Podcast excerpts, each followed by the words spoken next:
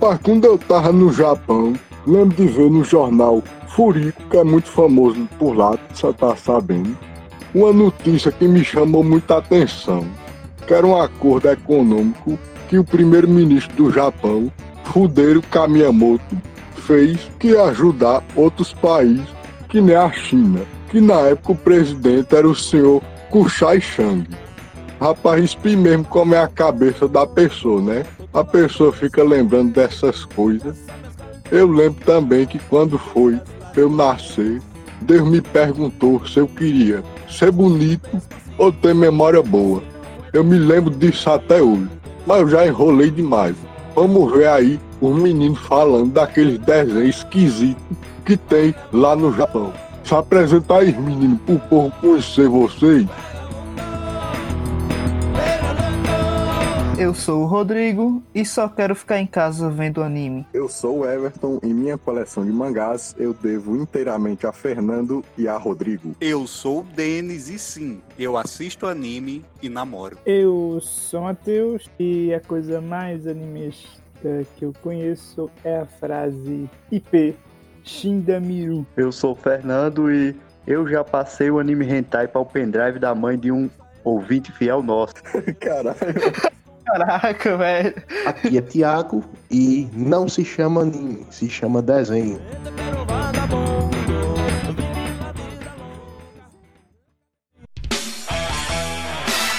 E aí galera, tudo bem? Estamos aqui para mais um episódio do FubaCast. E seguinte, hoje eu tô feliz pra caralho, velho. Vamos falar sobre animes e cara, eu não quero enrolar aqui, vamos logo pra conversa e vamos lá. O cara foi curto e grosso, hein? Sem querer fazer é. referência a nada. é, anime é desenho? Assim, essa questão de anime é desenho, né? De que muitos dizem que eu conheço muitos, e eu já fui um desses quando era mais novo que ficava dizendo que não é desenho, não, é anime.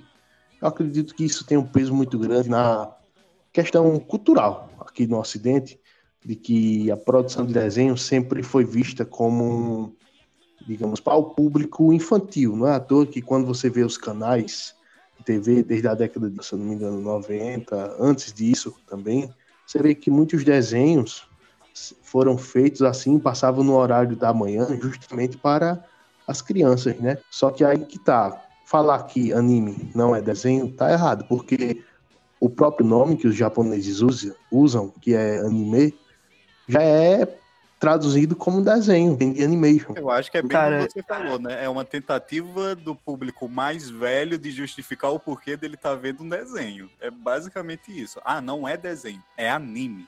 Como se fosse diferenciar muita coisa. Na verdade, eu acho que isso só piora a situação. Você se enquadra em um nicho ainda mais constrangedor, porque se você pegar a leva de anime é complicado de se defender. Não, eu, eu, eu discordo, eu discordo completamente. Que se você realmente pegar a quantidade de anime que lança por temporada Lá na frente vamos falar sobre isso. É, Tiago, eu tenho aqui que levantar a bandeira de defensor do hentai, tá, cara? Eu vou defender o hentai com todas as minhas forças que eu tiver nesta vida. Eu queria complementar dizendo o segundo sobre essa questão, que assim, assim como tem filmes, séries, várias faixas etárias, também existem desenhos também para as faixas etárias. Por exemplo, se a gente falar do pica-pau, hoje em dia, né, o pica-pau todo mundo assiste tranquilamente, né? Só que na época que o pica-pau era lançado, eu, não, eu acho que o Matheus deve saber isso melhor do que eu, no cinema era para maiores, cara. Exatamente. Essa, o cinema de animação, quando foi criado no início, até boa parte do tempo era sempre considerado é, conteúdo para o público adulto o pica-pau mesmo, lançar lá no, nos anos 40, 50, por aí, era lançado nos cinemas. Existia tradição. Por exemplo, a Walt Disney, a Disney também, tipo, no início da animação não se faziam filmes, faziam curtas, que eram passados, por exemplo, você vai para o cinema, aí você entra lá, o cinema não é só para você assistir um filme. O cinema lá nos anos 30, 40, era para você ter tipo um entretenimento cheio de coisas, quase como o conceito da televisão. Você ia para o cinema, um adulto ia para o cinema e assistia um cinejornal, aí assistia um curta do Pica-Pau e depois assistia o filme. O a animação desde o início era para adultos, para o público adulto. O que aconteceu? Chega a televisão e tipo os produtores das televisões eles conseguem colocar é, programação durante todo o dia do, da semana. Só que aí chega os dias de manhãs de sábado, que eles não sabiam absolutamente nada do que colocar nesses horários. Aí eu quero que eles pensaram, um, será que criança não ia se interessar em desenho animado?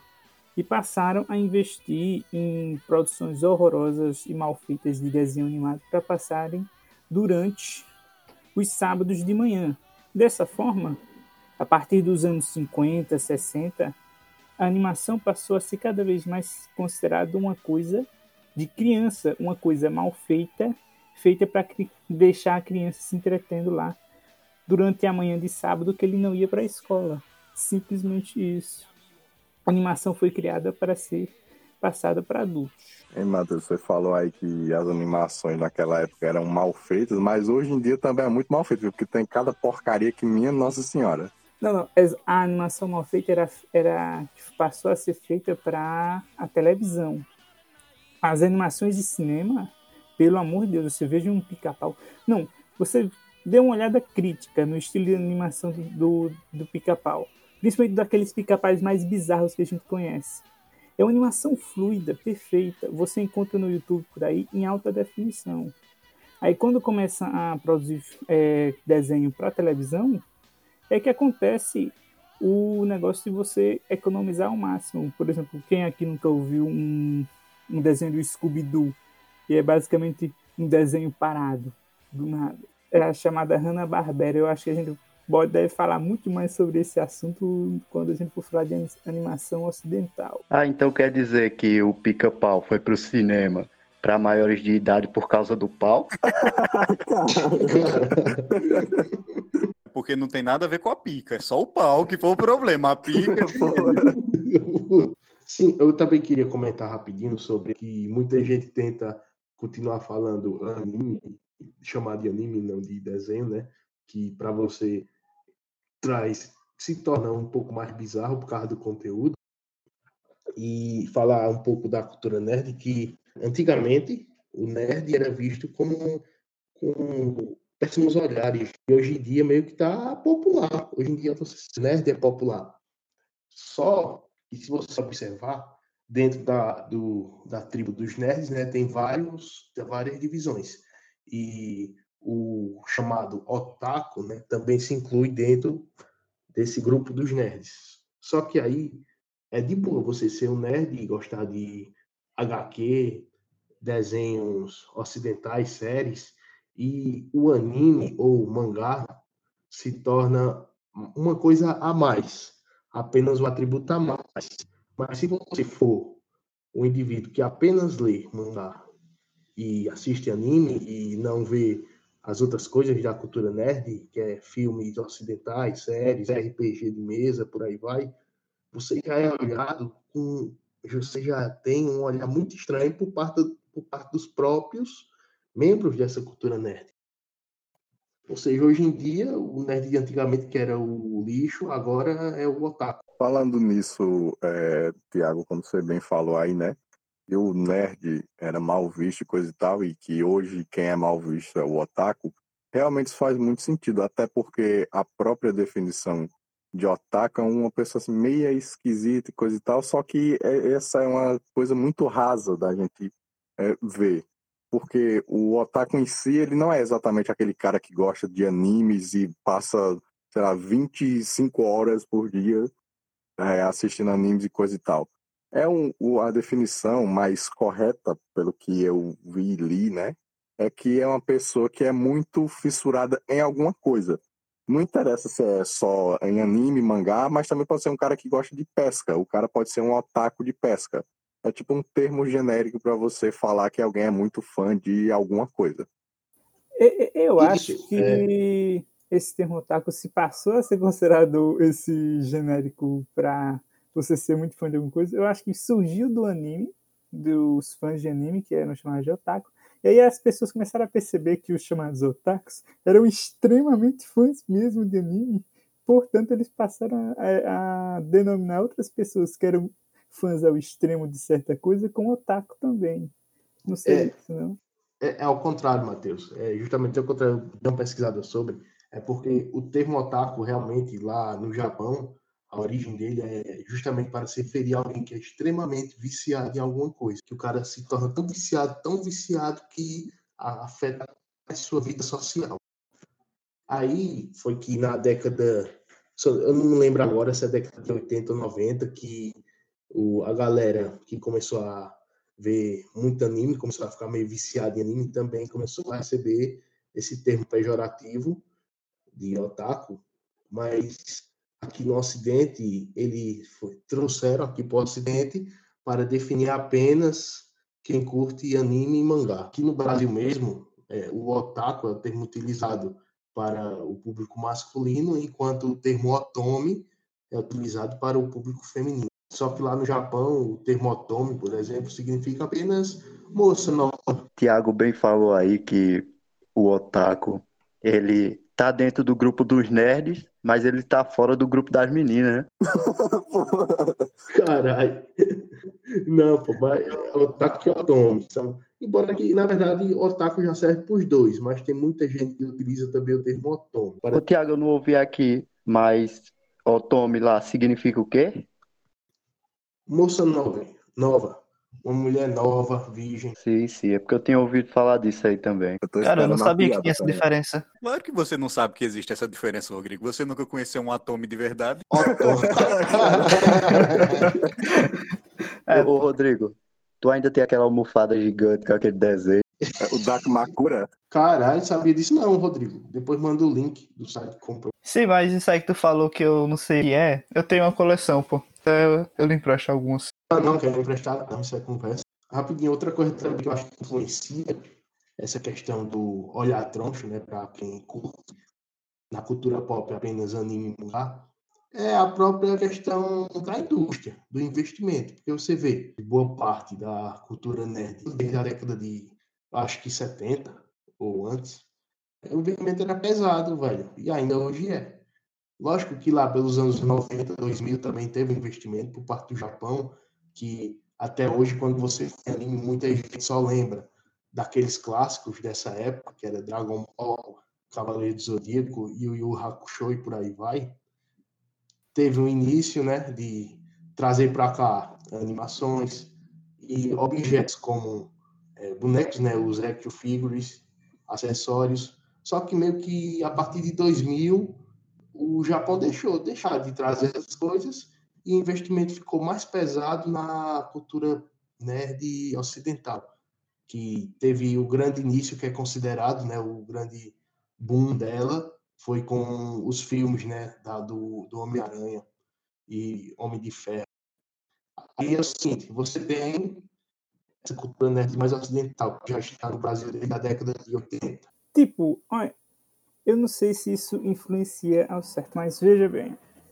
Eu acho que esse sumi, esse meio que sumiço da cultura pop japonesa a partir dos anos 2000 é devido a uma coisa que realmente acontece literalmente no Brasil, que é a extinção da Rede Manchete. Que a Rede Manchete era quem é, trouxe quem trouxe literalmente os, os animes para o Brasil. Quando a Rede Manchete vai se extingue e vira a E-Rei a E-Rede TV, é, é, praticamente não tem mais um canal é, é, realmente é, respeitoso que venha a transmitir animes no Brasil.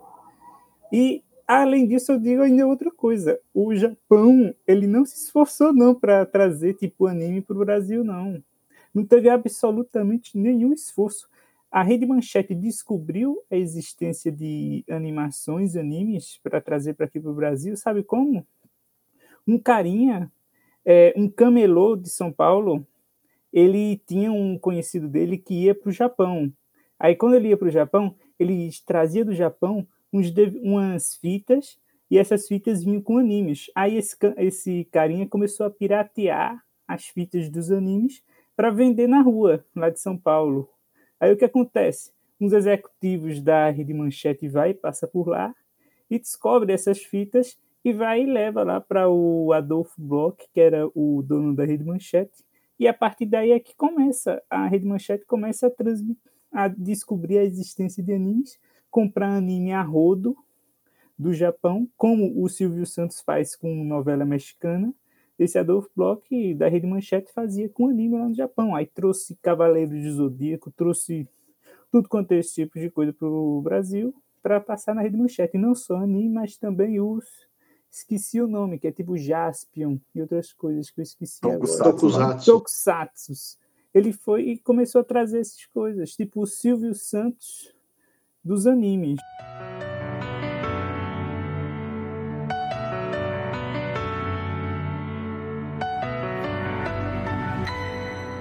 tipo, eu devo, assim, a gente deve imaginar o ódio que o japonês tem pelo brasileiro. Porque, tipo, o consumo de anime aqui, a maioria é tudo pirateado.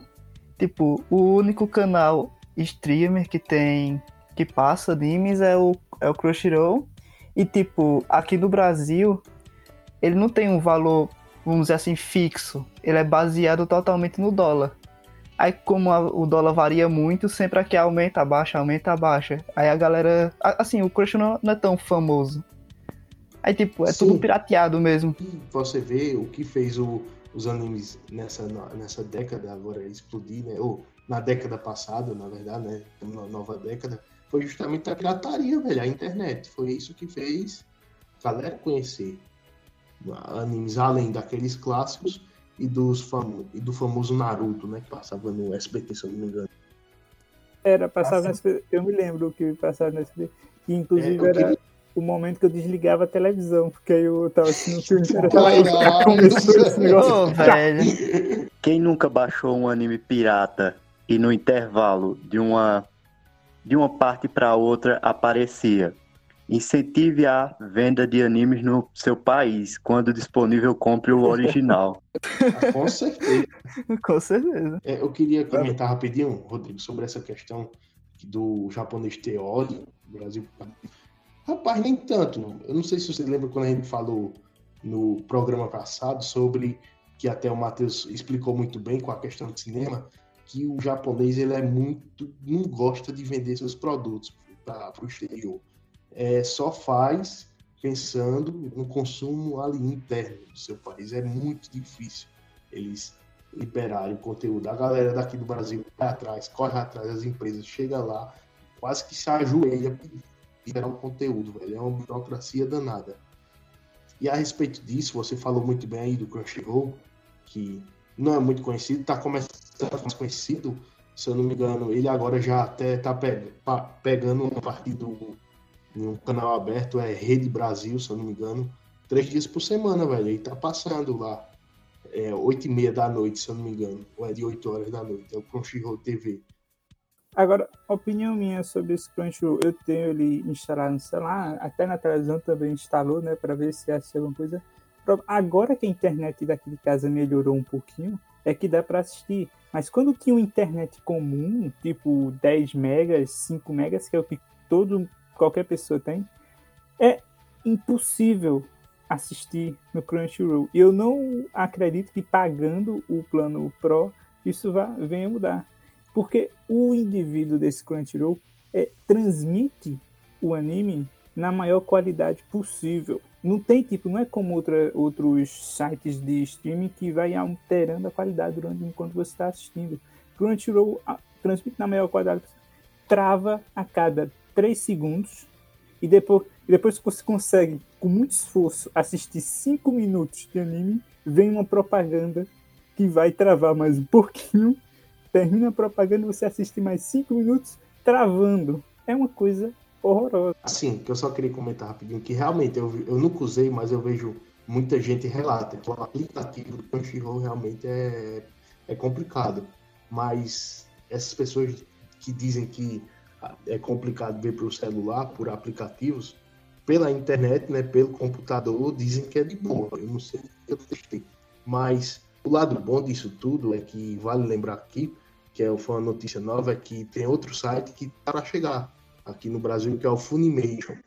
Que temos o Crunchyroll, né, que é, se não me engano ele é francês, que foi uma empresa aqui ocidental, que o objetivo é trazer nessas animações para o ocidente. E agora temos a Funimation, que é americana, e o bom dela é que ela gosta de dublar, o anime ela dubla muito, muito anime que ela traz para os Estados Unidos, ela dubla. E ela vai fazer isso aqui no Brasil. Muita animação, ela vai querer dublar. Já tem vários aí no catálogo dela, que ela vai trazer para cá já dublado. Se eu não me engano, ainda é nesse ano que ela vai inaugurar. Não sei se já é esse. Não, se eu não me engano, é em agosto. Se eu não me engano, é em agosto que ela vai iniciar. E já tem um catálogo grande de animes Ô, Matheus, e... como você falou aí em questão de, da, em termos de qualidade, né, que é um pouco complicado de, de assistir, isso explica muito porque grande parte do, do público que, que curte os animes, eles optam por sites que são, entre aspas, né, ilegais, porque eles distribuem os animes de, sem licença, às vezes até com, com legendas que não são exatamente as oficiais, aí isso meio que mata um pouco a distribuição que vem aqui para o Brasil, como você, eu acho que o Tiago falou aí, né? Em questão que o Japão ser fechado e coisa e tal. E acho que isso dificulta e ao mesmo tempo ajuda, porque com a distribuição ilegal dos animes aqui, tornam eles conhecidos, como o Tiago também falou. E inclusive teve até uma, uma briga da Crunchyroll contra esses sites aí que estavam pegando os animes que eles tinham domínio, né, de distribuição e estavam disponibilizando é, nesses sites. Só que eles estavam disponibilizando também com a legenda da Crunchyroll, ou seja, os caras, além de pegarem o anime que era dos caras, eles pegaram as legendas também, ou seja, foi basicamente o, um tapa na cara da Crunchyroll. Aí os caras piraram, disseram que não ia mais, mais aceitar isso e começaram a derrubar um monte de, de desses sites de distribuição. E foi realmente um, um, um, um, acontecimento bem grande nesses últimos tempos. Eu tenho, eu tenho que dizer isso, que é uma coisa bem óbvia. Eu já baixei muitos desses aplicativos que distribuem animes pirateados. E o streaming e o, a transmissão deles é extremamente superior. É muito mais fácil, agradável assistir sem travamentos pelo pirateado do que assistir legalmente pela Crunchyroll. É bom mesmo que venha tipo concorrência legal, tipo esse Full Animation para que tipo o anime essa indústria aqui no Brasil tenha concorrência e esse Crunchyroll tenha a vontade de melhorar o sistema deles. Porque se vocês observarem bem, é um, o Crunchyroll ele é extremamente primitivo, meu Deus do céu. Se você observar, tipo, você vê uma Netflix ou até mesmo um Globoplay por aí, você vê que tipo a legenda do conteúdo do vídeo que você está assistindo não fica é, gravada no vídeo. A legenda, você seleciona lá a legenda que você quer em vários idiomas. O Crunchyroll, se você observar, a legenda do anime, eles já colocam lá no arquivo do vídeo, que é uma coisa extremamente desprofissional. É, mas pode ser que melhore, não sei se vocês viram, mas vai sair o HBO Max, que é a nova versão que, do, que tem agora HBO Go, que assim, é uma junção. Eu não sei como funciona assim, quem é dono de quem, mas isso é organizado pela Warner Bros.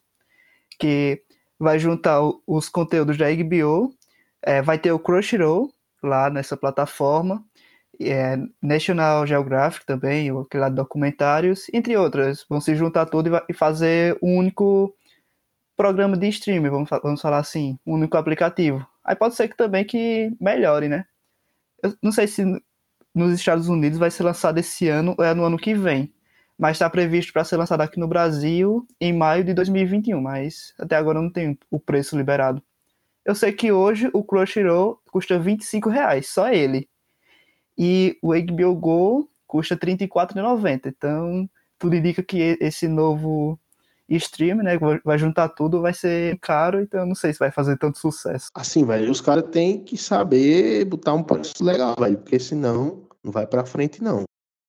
Temos aí também a Netflix, mesmo que o objetivo da Netflix não seja trazer apenas anime, mas já tem muita animação, velho, assim lá na Netflix, inclusive dublada também, velho. Também tem o Amazon Prime, né? Que custa R$ 9,90 e tem uma pancada de animes lá também. Sabia que ele não ia perder a oportunidade de fazer propaganda pra Amazon? Sabia. Velho, a Amazon é a melhor empresa do mundo. Cheguei a fazer esse teste grátis da Amazon Prime para ver o catálogo que era que tinha.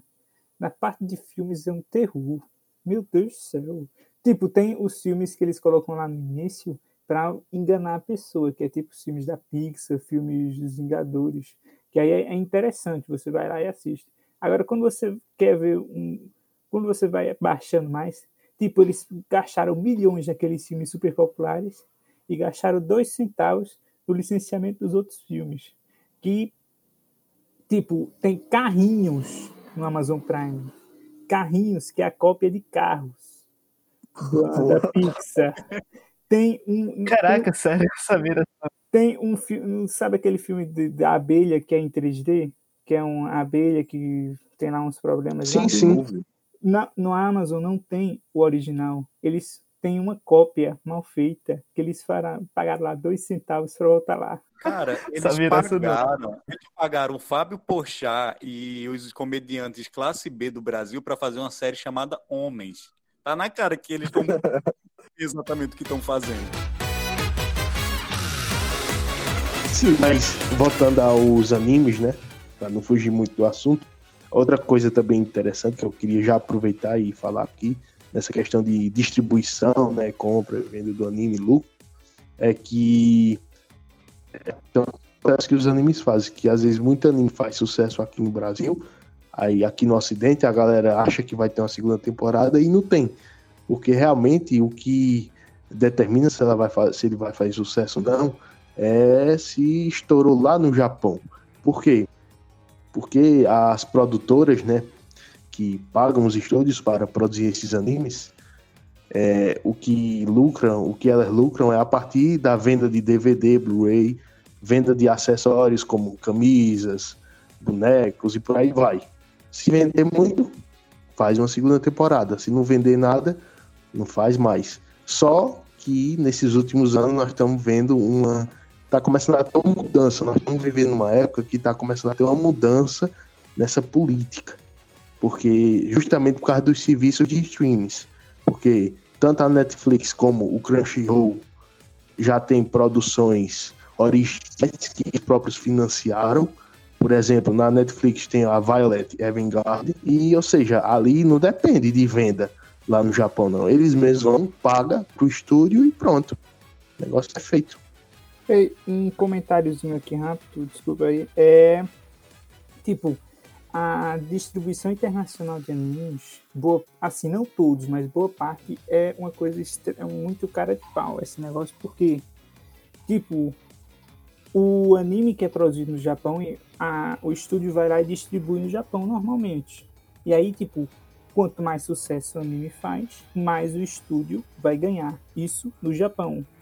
Pra a distribuição internacional é uma coisa horrorosa. Tipo, o estúdio de animação do Japão vai e vende o anime, os direitos para Ô, ô, o Brasil ô, por 10 reais e não importa o quanto sucesso ele fizer no Brasil, vai ser só esse valor mesmo que o estúdio de animação ganhou. Ou seja, não é rentável, eu acho. E eu acho que isso ainda está acontecendo, não sei se está.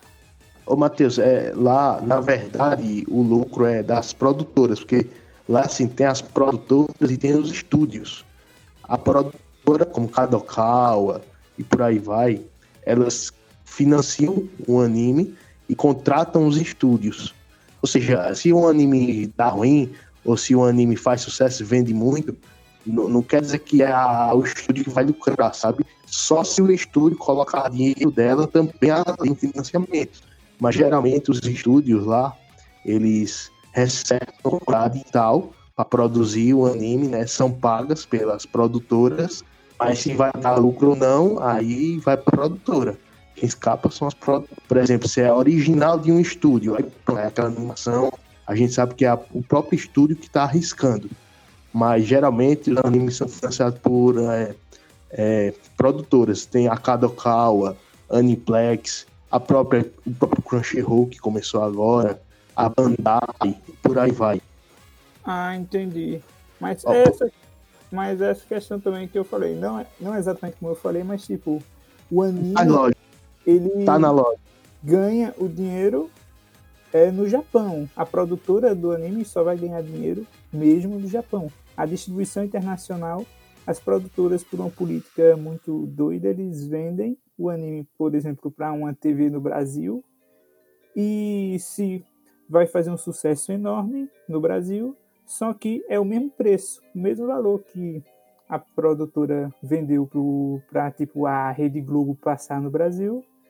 Tipo, vender por 10 reais, o anime pode lucrar milhões na Rede Globo, só que a produtora não vai ganhar, não vai ter retorno. Aí eu acho que é por isso que tipo a, o internacional do anime é tão assim distante do que é produzido no Japão.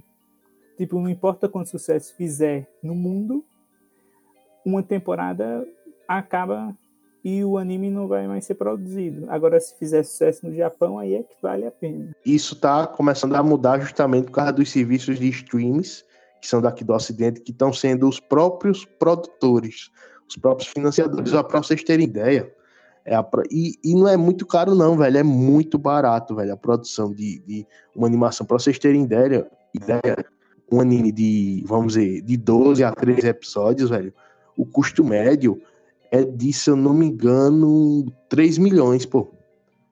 Assim, sem botar propaganda, só pra, vamos dizer, só o custo da produção mesmo.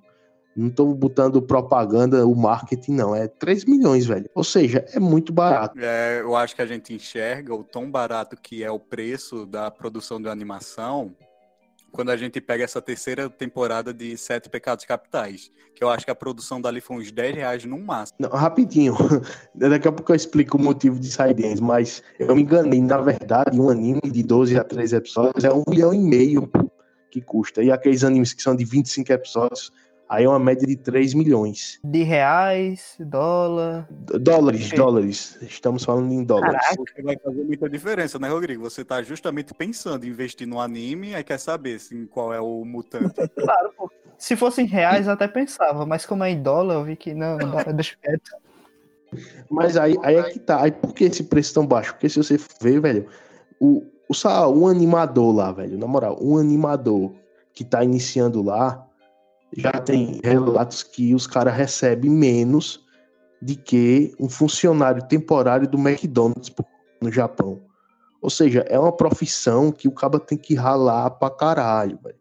Lá, os animadores, pô, os caras fazem hora extra, às vezes vira à noite, velho, trabalhando, trabalhando, e dentro do estúdio, todos os funcionários, o animador é o que ganha menos, velho. Ou seja, se, você, que, se você quiser seguir essa carreira lá, velho, você tem que se preparar pra se fuder muito, porque é um ou outro que consegue se destacar. A nível de comparação, assim, em Pernambuco, Brasil, Pernambuco, Recife, é, eu já vi, tipo, tem tipo umas séries de animação que são produzidas em Recife, que o orçamento médio de uma série de animação que vai ter quantos episódios? Uma série de animação que vai ter nove episódios, cinco episódios, em Pernambuco, aqui mesmo no Brasil, o orçamento é um milhão. Ou seja, é o valor que é gasto, por exemplo, o orçamento de um anime no Japão é o orçamento de uma produção minúscula no Brasil.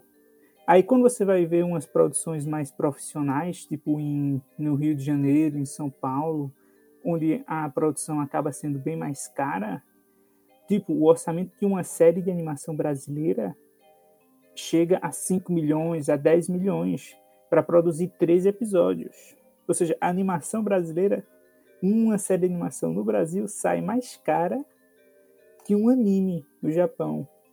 Ah, Isso a nível de comparação. E nos Estados Unidos nem se fala, pelo amor de Deus. Lá, Ah, um- uma animação do Cartoon Network deve beirar um orçamento astronômico. No Com Brasil, no Brasil já é relativamente maior que no Japão. Imagina nos Estados Unidos. e outra Um coisa, na, na questão de, de dublagem, como vocês falaram aí, né, anteriormente, eu acho que a gente pode falar também da diferença da dublagem japonesa, brasileira e americana. T tiveram também alguns animes que eu vi né, nas três dublagens né, diferentes. E, geralmente a japonesa sempre é melhor. A americana Isso. me dá arrepios na espinha, cara. É um negócio que é realmente muito esquisito, a dublagem americana. Para mim já é um gosto pessoal, porque eu me acostumei a ver a animação em japonês e quando eu vejo em inglês ou dublado em português, velho, eu, eu acho muito esquisito. É porque também tem a questão cultural ali, sabe? Que envolve, que, que faz parte, né? A essência do, da, do desenho né, japonês. E outra coisa, é, numa produção de anime, quem ganha mais, quem sai lucrando mais é o dublador, velho. Ó, pra você ter ideia, um, um, um animador, é, ele ganha por ano uma média de 9.500 dólares, pô. Enquanto um dublador ganha, em média, 600 mil, velho, por ano. Ou seja, é, uma, é um trabalho que tem mas muita concorrência. Ou seja, só chega lá no topo a galera que é a, a melhor, os melhores. Então é por isso que a gente vê uma, vê uma dublagem, digamos, melhor quando se trata do japonês. E quando você vem aqui para o Brasil, você não tem essa, essa importância dos dubladores aqui, não tem tanta, esse, tanta fama assim. Quase ninguém conhece o dublador. Lá no Japão, o dublador, velho, é, é faz sucesso é um idol, pô. Lá é o Seiyu, chamado de Seiyu, não pode nem casar, velho. As Seiyus. Assim, é tipo, essa questão da dublagem do Japão ser melhor que as dos outros países é uma questão da lógica mesmo de produção de uma animação. Qualquer série de animação, qualquer produção de filme de animação no mundo todo, a primeira coisa que é feita durante a produção é gravar as vozes de todos os personagens. Tipo, um episódio um episódio vai, vão fazer, eles gravam as vozes de todo mundo e aí a animação ela é feita em cima das vozes de cada pessoa. Por isso que a, o, a, o áudio original em japonês é melhor, porque a animação foi feita em cima da voz do dublador da voz original. Quando vão dublar para o Brasil, para os Estados Unidos, o que os estúdios fazem é adaptar o texto em japonês para o português. E observe, uma palavra em português que, por exemplo, um oi que dura menos de um segundo, em japonês pode durar bem mais que um segundo na tradução. Aí, tipo, os tradutores brasileiros, os tradutores estadunidenses, têm que reescrever o roteiro todinho da animação tentando adaptar ao máximo para que tipo o movimento da boca da animação continue fazendo sentido com a voz.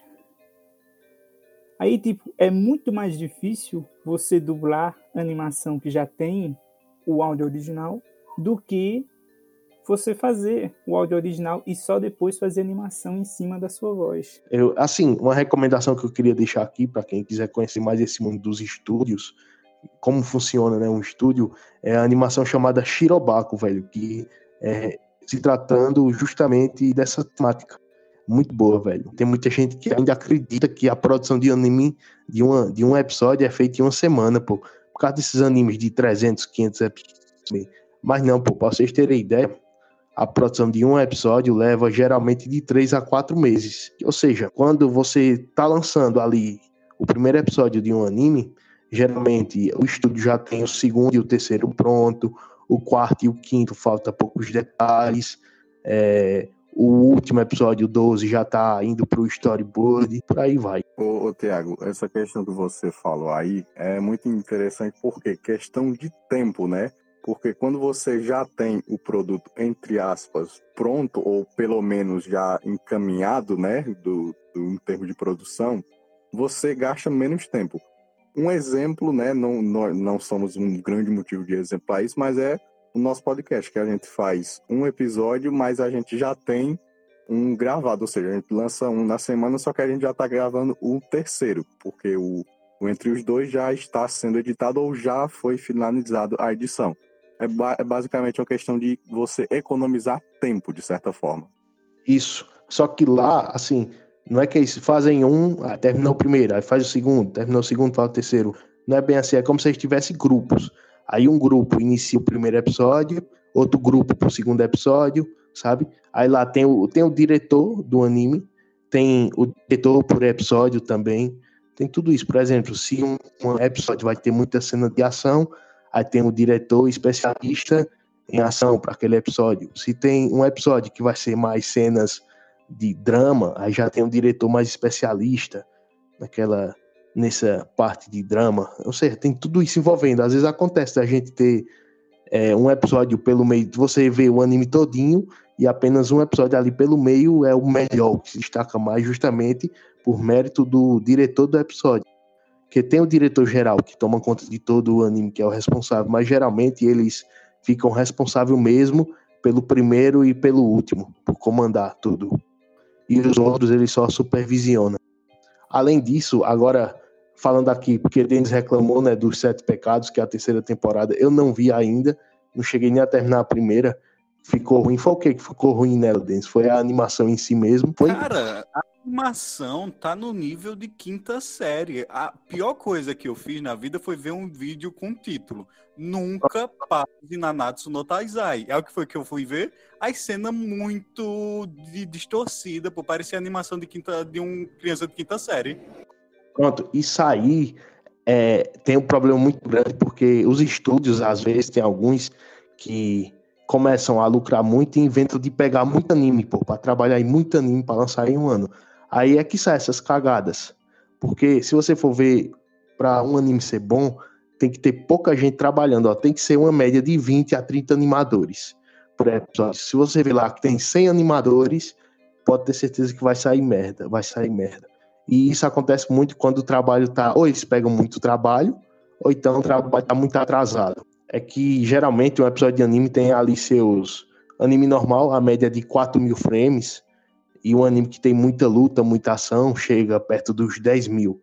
Ou seja, imagina você ter ali 4 mil imagens e mais de 100 mãos trabalhando, fazendo. Ah, vem essas distorções, velho. Todo mesmo tendo a base ali, sai cada cagada dos infernos. Geralmente isso é, é corrigido quando sai Blu-ray. Outra cagada dessa famosa foi quando lançou aquele Dragon Ball Super, se eu não me engano, que a galera fez cada meme da febre da cara do Goku. Tiago falou aí porque o animador, né, de animes, ele ganha, ganha pouco e trabalha muito. Mas tipo, eles têm a satisfação pô, de passar a noite todinha desenhando hentai. Tem trabalho melhor que esse não. Puta que pariu. Ó, eu só queria comentar rapidinho que, ó, se vocês quiserem dica, é a Kyoto Animation, velho. A única que sai muito desse, desse esquema é a Kyoto Animation, que foi justamente aquela que, que teve um incêndio ano passado. Não sei se vocês lembram, aquela tragédia lá. É, Cara, é, ele. É, o, a Kyoto Animation, velho, é o estúdio que é o anormal da coisa, porque esse estúdio todos os seus funcionários eles são realmente desse estúdio, porque tem outra coisa, pô, quando um diretor ou um animador fica muito muito famoso, ele vira freelancer, sabe? Não fica dependente de um estúdio. Os estúdios vão e contratam o cara para fazer o trabalho. Muitos estúdios às vezes pegam uma animação, mas aí contrata outro estúdio para trabalhar em um episódio ou então na metade de outro episódio. Tem, tem tudo isso. E a Kyoto Animation é a única que não faz isso, velho. Todos os funcionários são dela. Ela mesmo nunca contrata outro estúdio para ajudar. E isso é muito caro, velho. E mesmo assim sendo muito caro, ela consegue entregar obras muito boas. É uma pena que não são muito famosas as suas obras, porque o estúdio, eles não trabalham com muito anime de ação, sabe? É mais anime slice, slice of life. Mas um exemplo de um anime muito famoso deles é entre aspas, né? Famoso entre aspas, porque é da Netflix, é o Violet Evergarden. Se você ver, a animação muito, mas muito boa, velho. Aquele filme Koe no Katashi também, é da Kyoto Animation. Muito bom, velho. Pronto, uma animação que eu indico pra vocês é a Ryoka, velho. Você baixa ali em HD, velho. É lindo, a animação é linda. A nível de curiosidade, é, eu tenho aqui mesmo instalado no meu notebook um programa chamado OpenToons. O OpenToons é o software de animação 2D mesmo, animação tradicional, que é utilizado tipo pelo estúdio Ghibli é o, é o, o mais top que tem lá é esse OpenTunes, que ele tipo é gratuito, você pode instalar no seu notebook, no seu computador, porque é software livre. E tipo, só que eu, eu não sei usar ele, eu só tenho ele instalado basicamente.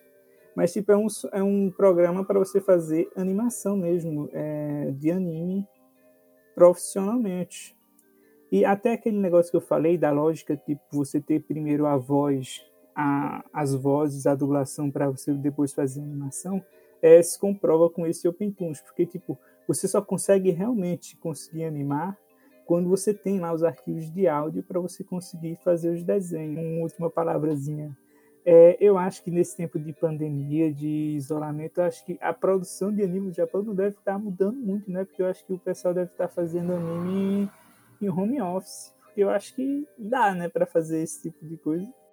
É, eu olhei, Matheus, realmente caiu, caiu um pouco. Geralmente, para a galera aí, falar rapidinho, são quatro temporadas por ano de, de anime. Segue as estações, né? Temporada de inverno, primavera, verão e outono. E geralmente sai uma média de 40 animes por temporada. E essa temporada agora, a que iniciou de julho, se eu não me engano, tem 20, 20 e poucas. A temporada passada também teve poucos. Ou seja, caiu muito justamente por causa da pandemia. Mesmo tendo essa questão do home office, meio que deu uma atrapalhada.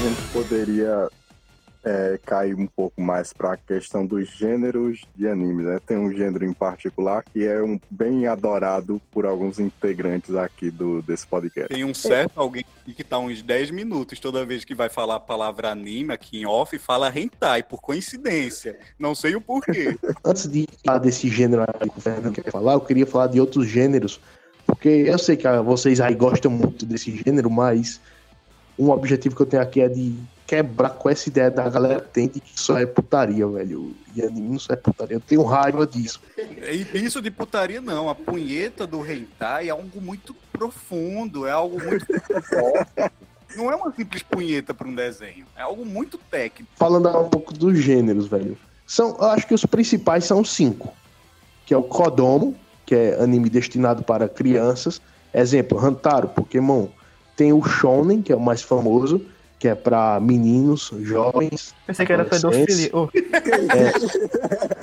É, o Shonen. Aí tem Naruto, né? É, Shingeki no Kyoji, Attack on Titans. Aí tem os shoujo, que já seria um público-alvo para mulheres. Geralmente esses animes têm mais cenas de romance, mas não é obrigado a ter apenas romance. É, um exemplo, Kimi Todoroki, Fruits Basket, que tá lançando nessa. Aí já tem os animes Seinen também, anime seinen já seria anime para um público-alvo adulto jovem. Não significa que só porque é destinado para adulto não significa que é putaria, mais 18, não. Na verdade, às vezes é a temática mesmo do anime, que é uma temática mais densa. Exemplo, Ergoprox, um anime que não é tão de, comédia. Shopts, recomendo muito, velho. Shopts, com comédia muito boa. Outro gênero é o Josei. Josei já seria anime para público-alvo mulher, né, a mulher jovem. Chihaya Furu é um exemplo de anime. Acho que esses são, assim, todo anime, a primeira base deles vai ser esse, entre esses cinco. Aí depois vem os outros diversos gêneros. E o mais Sub... importante é o hentai. Com certeza, mas eu acho que vocês erraram aí. Porque a minha mãe me ensinou de uma forma diferente essa, essa classificação. Ela classificava de três tipos. Era Goku, Naruto e desenho do olhão. Puta que Em questão assim, né, dessa divisão. Acho que o, o, é muito comum de alguém que não tem lá muito conhecimento, né, da área. Eu, assim, eu não sou nenhum conhecedor, né, de, de animes e coisa e tal. Não sei que anime tá lançando na temporada da primavera os, ou os outros 72 que tá lançando na, na, no inverno, enfim. Eu não entendo nada disso. Eu só vejo mais animes para me divertir mesmo, né? E geralmente eu só vejo os que mais me atraem. Pode me chamar de modinho tal, não ver alguns famosos. Hentai. não, velho. Isso aí eu nunca vi. Nem, nenhum problema, velho. É isso mesmo. Você tem que ver o que lhe agrada, velho. Mas assim, para mim, eu comecei primeiro a ver só o que agradava. Era mais shonen, eu acho que todo mundo aqui começa vendo apenas shonen, justamente. Eu comecei vendo Et. Eu só vi, Não, velho. Eu só vi Et, na moral. Não, pô, mas quando eu falo Aí- começar, começar do, do, do shonen, não, mas eu duvido aqui ninguém ter começado do shonen, que shonen, Naruto, É, porque Dragon passaram na Ball. TV, né? Então, é. isso. Mas é. eu fiquei. Mas, eu Rodrigo. tive internet. Rodrigo, a mãe de c... começou com o Hentai, não foi? Explana todo, tá explanando mesmo os nomes. A mãe dele. A mãe dele pegou, foi ele assistindo. Explica aí, Fernando. Não, não, Thiago, eu que passei pro pendrive dela. Vi. Não, velho. Se quiserem, depois eu conto essa história. Certo, Ô, mas. Fernando, em questão de, de hentai, inclusive, eu nem tenho um box de, de mangás hentai e também nem emprestei a tu, né? E a eu? Eu não peguei aquele box com quatro mangá hentai, não. Que eu, que eu cheguei perto de Rodrigo e ele disse, sai daqui com isso, na Uneal.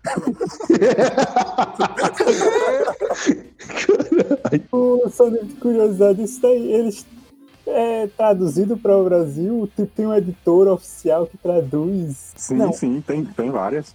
Ah, você quer dizer hentai em específico? hentai em específico. Hentai? Não, peraí, era, era, peraí, era hentai ou era eight, velho? Na moral. O que eu peguei com é... O que, o que eu... Era, Ô, e esse eco aí? Ô, hentai Dani, desliga o Mas eu não peguei pra ler não, sabe?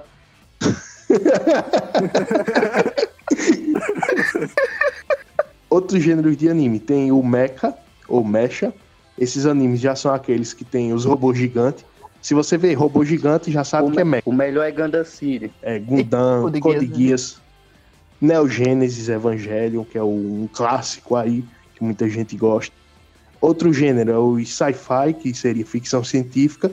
Por exemplo, o mecha estaria dentro do, da ficção científica.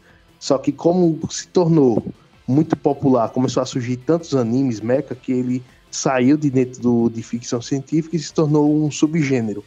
Ficção científica tem Stan Gates, Psycho Pass, esse tem na Netflix, muito bom, Plastic Memories, por aí vai. Ô, Thiago, tem Code Gear também, né? A nível de curiosidade, eu enviei aqui no chat geral uma imagem que eu vi recentemente de um empreendimento do Japão, né? Dessa questão de construir robôs gigantes. Estão realmente construindo robôs gigantes. Até porque, né, vai que o Gojira aparece lá em algum momento, né? Os caras têm que estar preparados. Everton, você esqueceu de representar um movimento e falar do Evangelho, rapaz. Naquele dia a gente tava discutindo que era a melhor abertura do mundo dos animes. Eita, eu gosto Cara, muito. verdade, mano. É, a, É. a abertura de, de Evangelion é uma obra-prima, cara. E, e, inclusive, eu só comecei a ver Evangelion, Neogen, Evangelho, o cara tá falando da Bíblia aqui, né? Neogênesis e Evangelho. Por conta da abertura, cara. Aquela abertura é sensacional. Você entra na, entre aspas, vibe do anime por conta dela. Obviamente, né, que a abertura é bem animada, mas o anime em si ele é bem mais reflexivo. Só que por conta disso, você é preso a sua atenção por aquilo. E realmente, para você geralmente ver algum anime, você ou ouve falar bem dele, ou por algum amigo, ou al- algum site fazendo resenha, enfim. Ou então pela abertura. Você coloca lá, por algum acaso, abertura de anime tal, você vê e se interessa e começa a ver. Geralmente é assim que acontece, né? Pelo menos comigo, não sei com vocês. Eu, tipo, tem, eu, tipo, eu geralmente tenho muito preconceito com abertura de animes. Geralmente eu gosto até de, é o único tipo de mídia que eu gosto de pular a abertura, porque eu, eu não gosto muito. Agora de Evangelion realmente tenho que dizer que é muito bonita. Inclusive é a única música que está na minha playlist. É a única música de anime japonesa que está na minha playlist é a musiquinha do Evangelion, da abertura. E sem contar também a do Yu Yu Hakusho, pô, que a dublada é muito foda, velho. Eu acho assim que, em questão de abertura dublada, a do Yu Yu Hakusho é a melhor, velho. Sem contar que pra mim é a melhor dublagem. No, no meu caso, Everton, a questão de anime, como eu sou, acho que um pouco mais viciado do que os demais, eu geralmente eu vou ver logo a lista do que vai sair na temporada, lendo sinopse e já vou fazendo a listinha ali do lado que eu ver. Mas geralmente outros animes antigos que eu ainda não vi, que eu vejo ali a abertura e gosto e vou dar uma chance. Falando tô- em, em lista, eu, eu lembro que teve, se eu não me engano, em 2017 para 2018, por aí, não tenho certeza, de um, um youtuber que ele né, começou a discutir com os outros também do, desse nicho mais de anime, que ele tinha a autoridade para falar que ele sabia de não sei o que, não sei o que, sobre o mundo dos animes, porque ele tinha visto, sei lá, mais de 700, 800 animes, coisa e tal. Assim, o meu entender é o seguinte: não importa lá muito quantos animes tipo, você viu na sua vida, ou, ou enfim. O interessante é você ver o que você gosta. Não adianta você ver mil animes, sendo que você não vai nem lembrar de tudo e também nem sempre você vai achar aquilo interessante. É basicamente você fazer volume e dizer que você é melhor que os outros, que nem esse cara do, do YouTube que eu falei. Eu posso estar enganado, né? Se foi nesse ano. Não, com certeza, velho. Eu também concordo com isso. Tem gente que leva só porque viu 500, 600. Tem gente, na moral, que acompanha todos, velho, na temporada. Tirando a galera que faz a crítica, mas tem gente que faz questão de ver tudo. Às vezes tá odiando e não dropa aquela porra até o final. Eu mesmo sou assim, vejo o que é que vai lançar e escolho já na primeira ali. Geralmente eu escolho um, uma base de uns 15. Aí quando vejo o primeiro episódio, não gostei, aí acaba tendo só seis no final, ou cinco. Por aí vai, porque é justamente desse mesmo jeito. Escolha, se eu tô gostando, vou ver. Se eu não tô gostando, não vou ver. Mas tem uma coisa interessante que eu acho, Everton, quando você começa a ver muito anime, é. Por exemplo, aqueles que você gosta mais, que faz mais sucesso. Geral, realmente são os melhores, mas quando você começa a ver, digamos, um pouco a mais, você acaba vendo muito lixo mesmo, que tem muita coisa ruim. Aí você acaba dando mais valor, velho, mais crédito quando vem uma animação boa, velho, na moral. Eu, eu gosto, eu gostei muito por causa dessa questão. A vantagem que eu acho que você vê muito, não só por ver, porque tá gostando, lógico, o cara não vai se sacrificar por coisa que não tá gostando, mas é essa outra vantagem, velho, que quando vem uma coisa boa, você fica em êxtase. Às vezes você, você vendo vários, você acaba, tipo, você viu um monte de coisa ruim, mas você viu aquele bom. E você foi uma das pessoas que conseguiu descobrir aquele anime bom que acaba nem sendo, nem entrando no mainstream, nem ficando popular. Isso. Tem isso também, velho. Tem muito anime foda, velho, que a galera nunca ouviu falar, velho, por aqui. Bakemonogatari, por exemplo, a série dos Monogataris, não é tão famosa aqui, velho. E é. Pode, Matheus, eu acho que você vai gostar, porque a galera diz que Bakemonogatari não é pra todo mundo.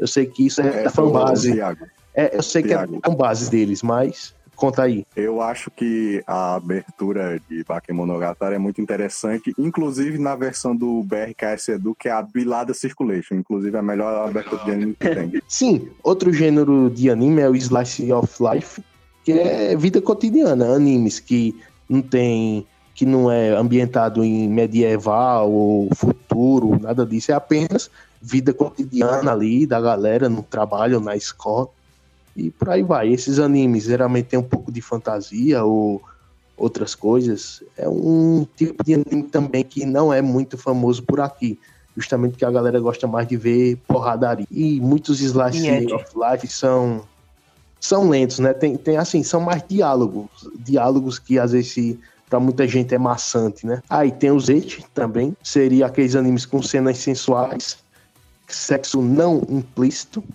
Tem os mais pesados, Que são os melhores.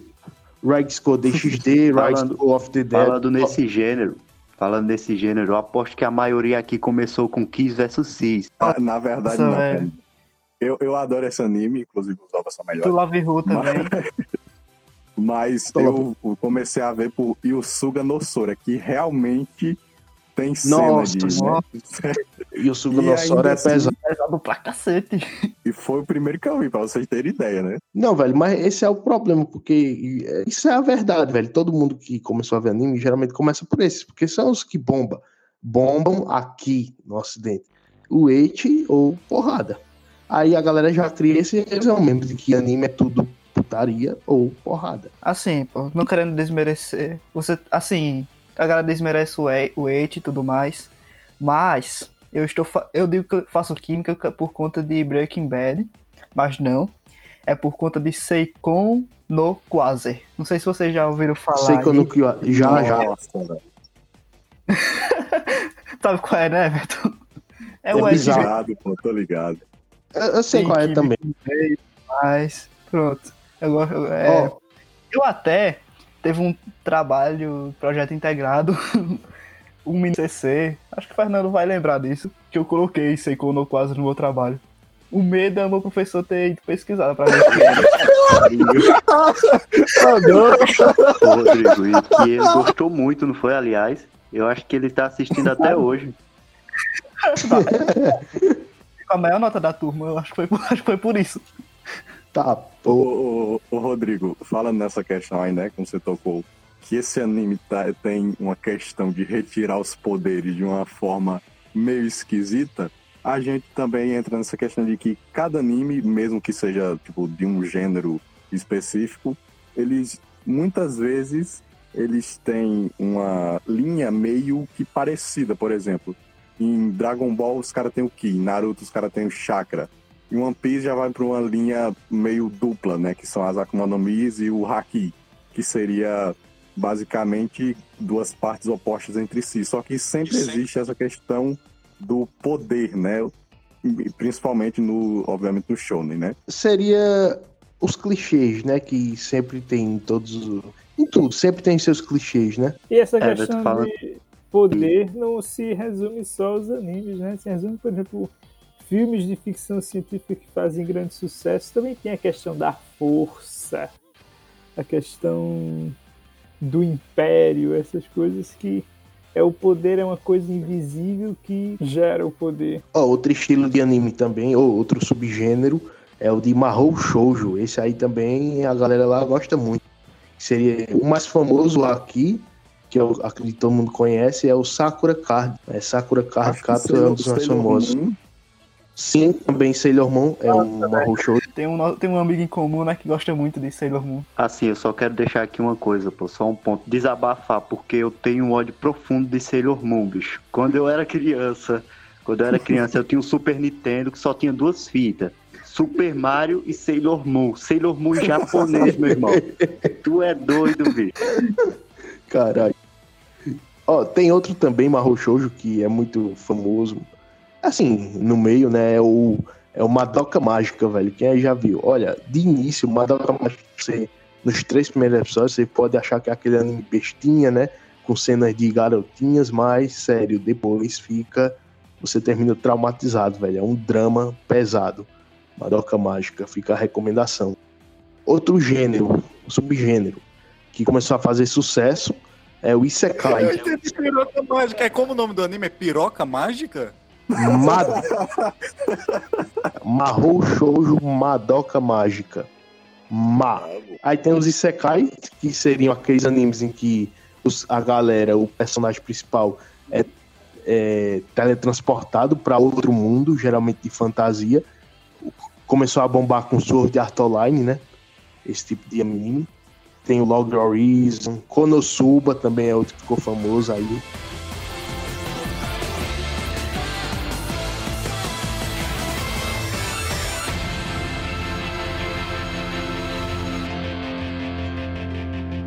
Tem também o Bitum, bicho, que o cara lançou um anime foda, velho. Só que não termina, foi só pra promover a porra do mangá. Eu sou louco pra ver o final. É, tem, é porque pô, tem a questão das vendas. Olha, se não vender muito, não, não vai sair não. Olha, pra você ter ideia, não é as emissoras que compram o direito de passar o anime, isso é um anime raro. A grande maioria são as próprias produtoras que compram horário na TV para passar anime. É por isso que passa mais o que 11 de madru 11 da noite, meia-noite por lá. E outra coisa, a venda de anime lá, se, se eles conseguirem vender uma média de 3.500 cópias, quando vende essa quantidade, cobre o valor investido. Ou seja, é muito pouco. Se eles venderem 10 mil cópias, já é um bom lucro. Já tem uma chance de ter segunda temporada. Se vende mais de 20 mil cópias, já vira mega hit e certeza que vai ter segunda temporada. Aí eu acredito que Biton, na certa, não tenha vendido muito. Assim, muita gente assiste quando passa na TV, Mas tem a questão da venda, que é a prioridade deles. Velho, pelo mundo capitalista, né? As coisas só sobrevivem se tiverem muitas vendas. E eu entendo o mundo do hentai, né? Que aqui no Brasil a gente tem um doente do Everton que tem de tudo em casa, então. Que isso, que calúnia. Ô, velho, vocês não acham que estão se queimando muito, não, velho? Eu acho que não. Porque veja bem, se o cara mesmo tá falando isso, eu acho que não tem lá muita importância se seja uma coisa É, né? em termos pesado, né? Porque hentai todo mundo sabe que existe e eu acho que é meio hipocrisia a gente fingir que não existe, né? Por isso que a gente Lógico. tá falando dessa forma mais descontraída aqui, em termos de piada, pra deixar, né, mais divertida, assim, e não cair naquele negócio, oh, meu Deus, tá falando de hentai, minha nossa. Não, pô, eu sei disso. É porque até agora a única coisa que vocês falam é hentai. Eu não tenho nada contra também, já vi. Mas só que só por vocês ficarem falando tanto, tanto, tanto, vão sair daqui esse podcast com a mesma estereotipagem, pô, de que anime é só putaria. Mas eu acho que o problema aí vai muito também da questão da própria comunidade. Esse se autodenegrir que a gente faz aqui entre brincadeira é algo que acontece muito. É a autoassociação de que quem gosta de anime automaticamente é nerd e automaticamente é inteligente e automaticamente ele tem vários problemas sociais para se interagir e acaba se associando muito hentai com incel, né? Que é aquela aquela pessoa que odeia as mulheres, que acha que todo o problema de não conseguir se relacionar é por conta das outras pessoas e não pelo fato dele ser um escroto babaca. Infelizmente, a gente brinca com a situação porque realmente o estereótipo já foi criado, porque talvez não a grande maioria, mas aqueles que se que têm mais visibilidade nesse mundo, infelizmente são pessoas que se caracterizam dessa forma. São pessoas esquisitas, pessoas que têm sérios problemas de se relacionar com as outras pessoas e ou a gente brinca ou a gente vai ter que ignorar um, é, é, essa quantitativa de pessoas que tem um valor até significativo nessa comunidade. Verdade, Denis. Eu, eu, eu, Inclusive, eu, não- não digo, que- olha, eu digo que não tem tanto valor significativo, não. Eu digo tem sim esse tipo de gente, mas eu digo pra você, não é a maioria. Olha, por exemplo, a nível de, não sei, de exemplo, tipo, uma coisa que eu odeio é quando a, esse, essa tradição normal que as pessoas pensam de que o cinema brasileiro só tem dois tipos, ou é comédia, ou é conteúdo erótico super exagerado. E aí, meu amigo, dá a entender que no Brasil só se produz cinema ou de comédia ou desse tipo de erótico. Assim é no Japão. Quando, quando chega a comunidade que ela espalha, tipo, o Japão ele produz um monte de tipo de animes com vários tipos de história e tudo mais. Só que aí a comunidade em si vai e começa a propagar que no Japão tem ficam propagando esses tipos de animes específicos. O que é que a pessoa vai achar? Vai ficar continuando fortalecendo a ideia de que anime só é coisa erótica extremamente exagerada e não é exatamente isso a realidade. Assim como o cinema brasileiro. A pessoa muitas vezes ela não quer entrar, por exemplo, não quer ir assistir um filme brasileiro, porque acha que ou vai ser uma comédia extremamente besta, ou vai ser um filme praticamente erótico. Muita gente não vai assistir anime porque acha que ou vai ser um, uma coisa erótica estranha demais, ou uma coisa extremamente bizarra. E eu queria complementar aqui, Matheus, que eu queria trazer dados aqui que comprovam essa questão, que é a venda de DVD. Lá, se você vê é um site chamado Anime News Network, que ele traz os dados do Oricon, que é um site oriental, oriental que semanalmente ele publica a venda de mangás, de anime, por aí vai. Eu peguei fui ver as tabelas de, dos anos de 2015 para cá, os 30 mais, os 30 mais vendidos. É, cara, e você não encontra Eight lá no meio. É um, no máximo um ou dois. E não é nem esses Eight pesado que faz muito sucesso aqui. É anime Eight porque é uma subcategoria, porque só tem uma ceninha ou outra leve ali no meio sensual. Ou seja, por isso você já tira que não é uma coisa tão popular assim, tão famosa. Até porque se fosse, se vendesse muito, você só iria ter Eight saindo toda temporada, toda temporada. E o que não é. Quando você observa, no meio desses 50, 40 animes que saem, geralmente são uns 7, uns 5, não é tudo isso. Outra coisa também já é a questão das idols, né? Que a gente fala que lá curtem muito. E realmente, a venda maior é sempre é, de animes, dois tipos, é, ou de dois animes, que é o Love Live e Idol Master, que são esses dois animes de idol, que toda vez que lançar alguma temporada nova estão lá no topo de vendas, mas isso também não significa que é anime de idol faz muito sucesso lá, porque toda temporada sai uns cinco, uns quatro e não fazem sucesso. Só vende esses dois, toda hora. A questão aí que o, o Matheus falou, realmente faz muito sentido essa questão da estereotipagem, né? Até mesmo aqui no Brasil, que né, lá fora a gente é visto como o pai do futebol, até nos Simpsons brincam isso, né, em, em um episódio deles, eles vêm pra cá, né, que todo mundo fica jogando futebol toda hora e que carnaval é o tempo inteiro e passa até aqueles monte de ratos coloridos, né? Assim, eu acho que não é nenhuma vergonha você brincar com esse tipo de estereótipo. Obviamente, quando você vai para ofender a pessoa, realmente isso aí já é errado. Agora, se você está brincando e coisa e tal, eu acho que não é lá uma coisa muito grave. Inclusive, né, indo completamente fora do, do contexto aqui da, da, da pauta, entre aspas, né, que a gente não, não tem, é que o mundo hoje em dia, qualquer coisa que você fale que fique subentendido, às vezes faz com que as pessoas caiam matando em cima de você, mas não é assim. Se você parar para pensar, não toda hora que você fala, você ter que ter um cuidado, obviamente tem que ter. Você tem que ter um cuidado absurdo para não, ah, se eu falar isso eu vou ofender tal pessoa, talvez tal pessoa vai ficar magoada. Cara, se for assim, a gente vai ter que ficar todo mundo calado e ficar por isso mesmo. Então, eu acho que a gente tem que brincar sim. E se a gente não brincar, a gente vai ficar no mundo completamente cinza e sem cor, sem graça e sem nada. Pelo menos é a minha opinião. Eu concordo, velho, com você que a gente tem que brincar também. Não é à toa que agora eu já ia entrar em outro gênero de anime aqui que eu gosto muito. É hentai que tu entra agora? Alguém falou Era não, pô. Não, agora é só, só complementando também, que eu acho interessante isso do porquê que, ok, eu, a, quando a gente denigra algum grupo que a gente não pertença, a gente cai no erro de está ofendendo um, um determinada porcentagem daquele grupo. Só que quando a gente se autodenigre, colocando aqui como pessoas que acompanham o mundo do animes, e apesar disso, adora fazer essa brincadeira do estereótipo do, do nerdzinho que só gosta de bater punheta para desenho, apesar de um grupo também se sentir ofendido por conta disso, e eu entendo, obviamente, que não é qualquer pessoa que gosta desse tipo de associação, eu acho divertido a gente se autodenegrir, porque a gente não está aqui incluindo, não estamos falando, apesar que a gente conhece bastante, a gente não está citando o nome de conhecidos nossos que são basicamente o estereótipo em si. Magro, ah, tá.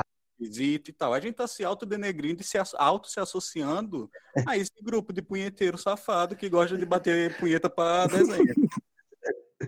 Não, velho, eu também não vejo problema não, pô, em tirar onda entre a gente e tudo mais. Mas vocês têm que lembrar que a galera que vai assistir o episódio também, não é todo mundo que conhece. Aí imagina a imagem que a galera vai sair, né, velho? Primeiro, foda-se a opinião dos outros. Segundo, foda-se a opinião dos outros. Não, velho, eu, eu também tô um pouco me fudendo pra opinião dos outros, mas o objetivo que eu tinha aqui era tentar quebrar esse estereótipo, pô. Então, vocês estão entendendo assim? Eu tiro onda também, tudo isso. Se vocês verem lá, no, no, próprio grupo da gente lá, também tiro onda em relação a isso, vocês sabem. Mas é porque aqui, né, eu queria tentar passar uma imagem melhorzinha, velho. Tentar quebrar com, justamente com essa visão. Pra mim, otaku é punheteiro. Não tem como que justifique, não. Pra mim, o otaku sempre vai ser punheteiro. Sem namorado. Me diga, não, me diga quem é que. Aí quer dizer que me diga quem é que não é punheteiro, né? Além de otaku, todo mundo é punheteiro, pô. Não tem um que eu se salve. Eu nunca fiz isso, eu, eu não, nunca imagino. Não é à toa, assim, como é um negócio interessante que eu lembrei, o X-Video é, publicou uma. É, eu não sei se foi esse ano, se foi ano passado, é, a busca lá, é, o trend top, né, de buscas. E nos primeiros lugares, pô, do, aqui do Brasil, ficou é, ficou Bolsonaro e também ficou. É, foi, na moral, pô, no ano que Bolsonaro assumiu, ficou Bolsonaro e Alexandre Frota, os dois nomes juntos ali no trend top do X-Video. E depois, logo abaixo. Não, logo abaixo, isso, logo abaixo ficou É aqueles jogos Free Fire e outro lá que eu esqueci. Ou seja, velho, a galera é maluca, né? Sim, outro gênero é, que não é muito conhecido é o Yuri. Alguém aí conhece? Ah, É aquele, ô Tiago, é aquele do Bom de Companhia, Yuri Tamashiro. Caraca, essa é a primeira piada do Fernando em muito tempo, hein? É porque vocês não ouviram a de Denis aqui. Graças a Deus que o áudio bugou, porque ele disse que ele se masturbava, era o João sem braço. É, bem, anime Yuri, é, definindo mesmo, é anime que retrata o relacionamento de duas mulheres. Pronto, relacionamento. É o contrário do Yaoi, né? Yaoi, relacionamento de dois homens, e o Yuri, relacionamento de duas mulheres ou mais. Não, assim, não é porque o anime é Yuri ou Yaoi, não quer dizer que é hentai, cheio de putaria. Eu não sei do Yaoi, porque eu não cheguei a ver nenhum. Tem um mais famoso aí, né? Que a galera, todo mundo conhece, que é o Boku no Pico. Tem um mangá também que eu vi uma vez, uma propaganda no Instagram, é, parece que é o, o namorado do meu pai, é uma coisa assim. Puta que pariu. Yuri, animes Yuri. Tem Sakura Trick, velho. Vocês têm que ver, é muito bom. Sakura Trick, o bom dele é porque é uma comédia, pô. Não tem nada sacana. Tem um beijo ou outro, só que é uma garota lá inocente, porque querem conservar a amizade. Porque estão começando o ensino Tem- médio. Aí querem Tem- arrumar um jeito de, de terem alguma coisa que se destaque em rela- mais especial em relação delas do que com as outras amigas, sabe? E se torna um beijo, pô. Aí é muito resenha, velho, o anime, porque esse anime ele é também se enquadra naquele gênero que a galera chama de moe, sabe? Kawaii, que seria o quê? De garotas fofinhas, por exemplo. E é muito resenha, velho. Você ri muito, você vai-se embora toda a sua depressão vendo esse anime, na moral. Em contrapartida, já tem outro, Yuri também, que é o Yagati Kimi Naru. Recomendo também Yagati Kimi Naru, velho, que tem uma história muito foda, velho, que é de uma menina que ela não consegue ter sentimentos, se apaixonar nem nada disso, e conhece outra que a outra ela começa a se apaixonar por essa que não tem condições de se apaixonar. Por quê? Porque ela se odeia tanto, se odeia tanto que não consegue gostar de uma pessoa que goste dela. Aí isso faz com que ela comece a gostar dessa outra menina que não, não consegue ter esse sentimento. Vale muito a pena, velho. É uma construção de personagem muito bem feita, velho, nesse anime. Tem outro que é a Batalha das Tesouras, né? Esse- Nossa, velho, percebi agora. Eu, também, eu tô do lado dele, eu só consegui entender agora. E por aí vai, velho. Além desse gênero, tem aqueles clássicos, todo mundo conhece: drama, romance, comédia, mistério, horror, musical e por aí vai. E hentai. Sim. Só que não, nem falei, porque já falaram tanto. Sim, inclusive, alguém quer falar alguma coisa, indicar hentai pra galera? O melhor hentai que existe é, obviamente, Eroge H no Game. É o melhor que existe, não tem outro. Ô Everton, eu nunca vi esse, mas o penúltimo episódio na praia é muito bom, né? Acontece algumas coisas, né, Fernando? Ah, Tiago perguntou se ah, eu in- indico hentai. Sim, indico. Assistam. Batam punheta. Eu indico. É indicação, né? Receitado pelo médico. Caralho. Não use sua mão pra pegar arma, use pra pegar no seu pinto. Assista hentai.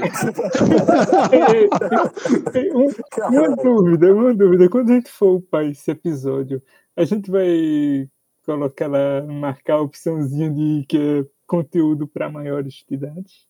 Nem fudendo. Eu acho que é bom. Ela de punheteira é tudo adolescente. Mas mesmo assim. Mas eu acho que é bom, Denis. Ou a gente já coloca logo no YouTube Kids?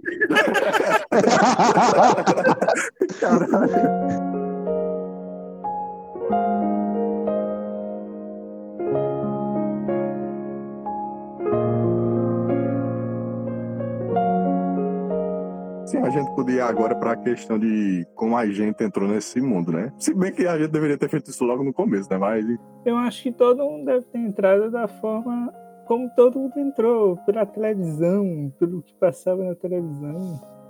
Tipo, Dragon Ball que passava na Globo, durante, na TV Globinho, ou um- alguns poucos animes que passavam no SBT. por aí. Aí depois disso é que a pessoa, pelo menos eu, fui tipo baixando de outros cantos, baixando da internet pelo meio da pirataria e assim por diante. Assim, eu, Denis e Fernando, da, que são da rainha, né?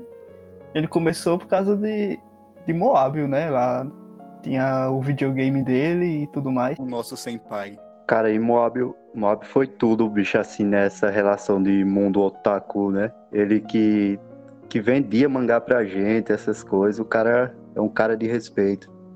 E aí, Baixava Moab, os hentai. Eu vou aí pegar o jogo. Baixava os hentai também, o Moab. Com certeza. Vendia, tinha nos box lá, pô, pra vender. Exatamente. Detalhe ficar aqui que ele não literalmente entregava hentai na nossa mão, assistia do nosso lado. Não era isso. Na broderagem. Eita resenha. É igual um povo alienígena, pô. Tem mão pra todo mundo. Que pariu. Caralho. Eu, eu acho que o primeiro anime que eu vi mesmo, né? Que eu entrei pra esse mundo foi Cavaleiro do Zodíaco. Eu não lembro qual era a emissora que tinha, mas eu lembro que eu era muito pequeno. E eu comecei a assistir sem entender absolutamente nada daquilo. Mas aos poucos eu fui me acostumando com aquela questão, né? De ser sequencial. Porque quando a gente cresce, geralmente os desenhos mais comuns, eles são episódios fechados, né? Tem a historinha do episódio, começo, meio fim, e é isso aí. É O próximo episódio já acontece outra coisa. Os animes, eles já são seriados, né? Eles têm uma sequência lógica de, de ações até se completar o arco, a temporada, enfim. Aí isso meio que, às vezes, faz com que as pessoas não entendam muito é, por que, ou por que esse cara tá batendo nesse outro e coisa e tal. Por conta disso, porque se você perde um episódio, geralmente você vai perder algum conteúdo e não vai entender. Era o meu caso quando era pequeno. Eu via um dia, depois via outro, aí fui começando a entender que era uma sequência daquilo. Aí comecei a acompanhar de forma mais correta. Tipo, acho que eu comecei com o Yu-Gi-Oh! GX. Assim, tirando os clássicos que passavam direto, né? Tipo, Dragon Ball, Naruto, esses mais famosos. Mas, tipo, foi o Yu-Gi-Oh! GX, eu acho. Aí até lá na rainha a gente brincava com as cartinhas e tudo, jogava o Ju- Yu-Gi-Oh! né? Cava o caralho, a gente É duelava. verdade. É, a gente duelava. Era muito sério, velho, o Yu-Gi-Oh! ali naquele tempo. Eu falei agora brin- brincar, mas eu me arrependi já de ter usado Ô, essas Rodrigo, a palavras. gente invocava até o Satanás Caveira do Relâmpago e tu tá chamando isso de brincadeira. Ah, eu vou cometer suicídio aqui que eu errei. Aí, tipo, como Moab, a gente pegou os mais famosos, né, de início. Aí eu lembro que eu- quando eu fui morar pra Bom Conselho, eu conheci Thiago e Thiago tinha um HD externo com um bilhão de animes lá e eu fui conhecendo os outros animes. No meu caso, eu foi meio que nem Everton também. Um dos primeiros que eu vi foi o Cavaleiro do Zodíaco, quando era moleque. Também não sei qual era a emissora que passava. Eu lembro quando era moleque, eu não gostava de Dragon Ball. Quando começava a passar Dragon Ball, eu, Eu não gosto trocava, até hoje. eu trocava de canal, assim começava o- a abertura lá. Não sei porquê, velho. Nunca gostei de Dragon Ball. Mas, tipo, Pois eu eu acredito.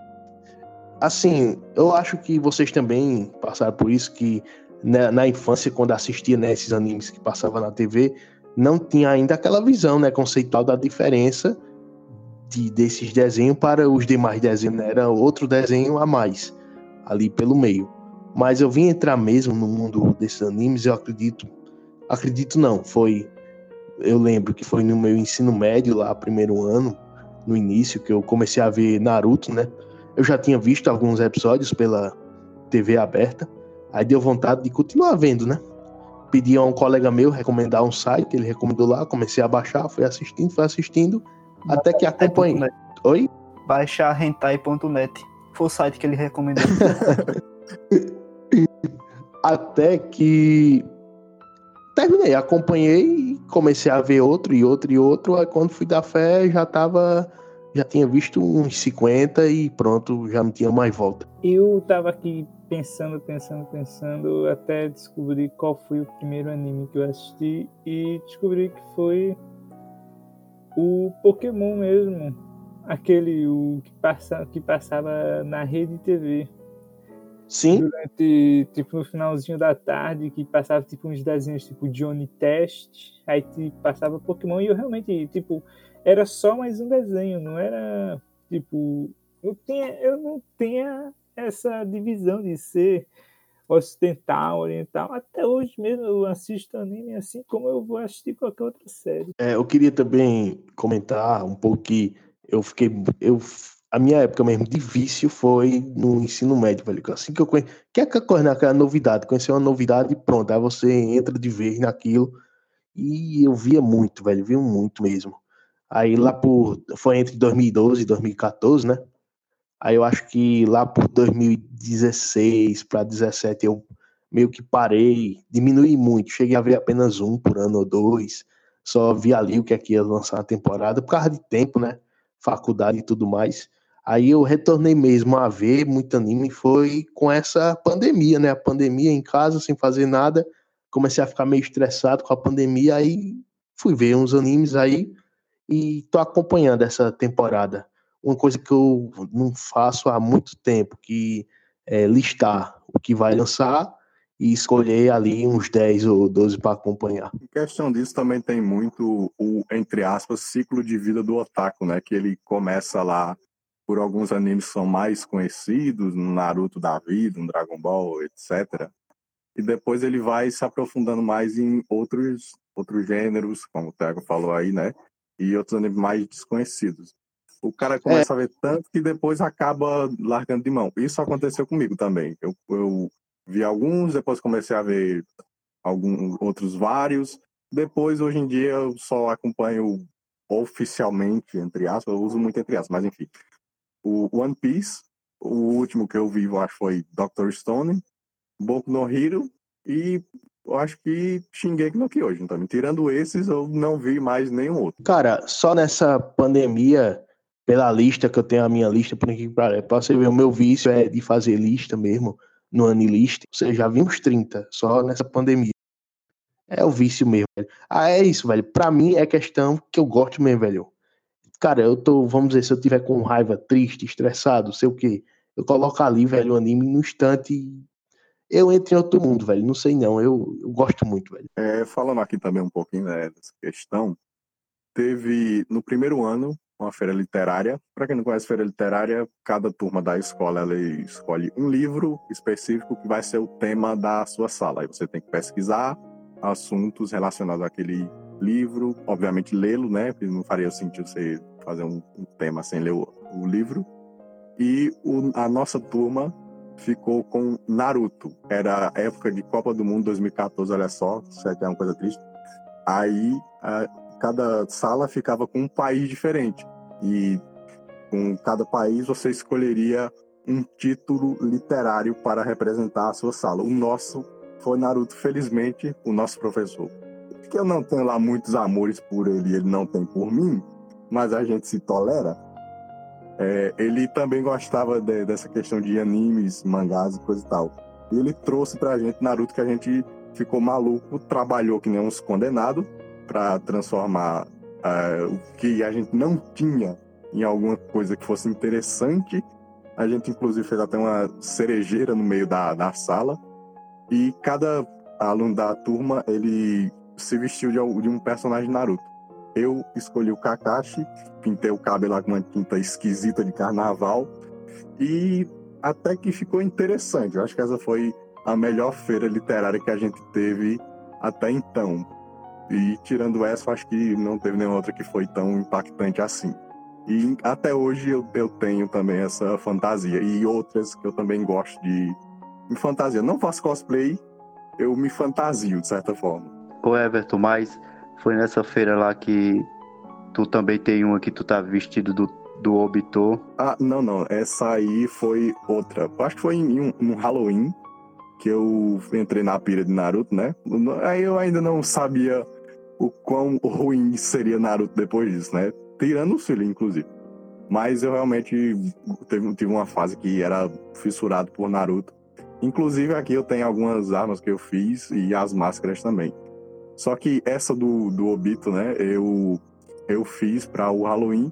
E quando eu fui para o um momento babaca aqui, que eu não gosto de falar esse tipo de coisa, mas vai ser necessário para dar exemplo, né?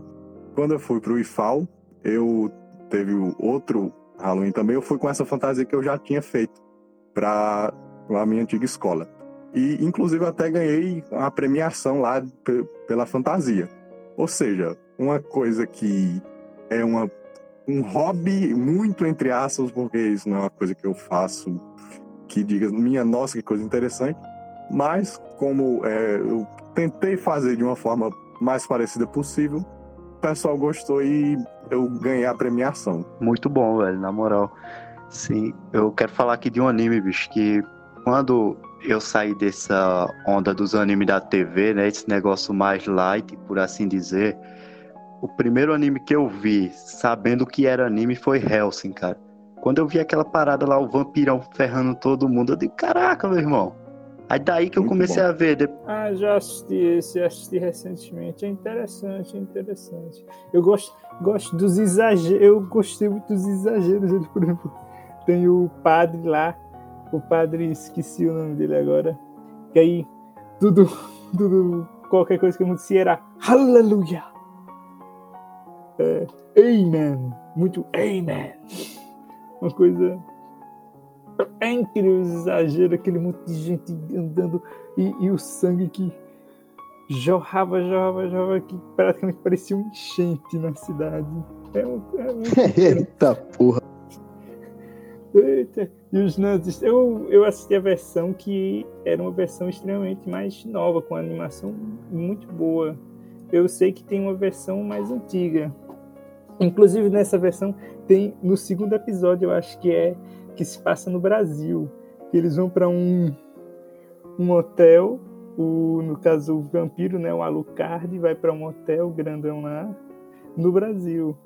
E aí tipo tem a hora que começa a acontecer as coisas, aí chega o exército brasileiro para tentar deter.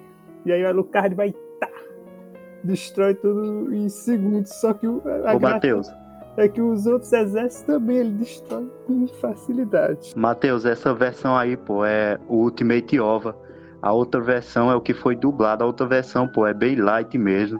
E no último, ela tem um acréscimo a mais, essa versão antiga, sabe? a que foi dublada, mas a história do Hellsing mesmo, a história do mangá que eu tenho, ela fecha no Ultimate Ova, pô. Que é esse aí que tu viu, que ele vai pro Brasil, que tem a parada lá dos nazistas, não é isso? É exatamente, exatamente.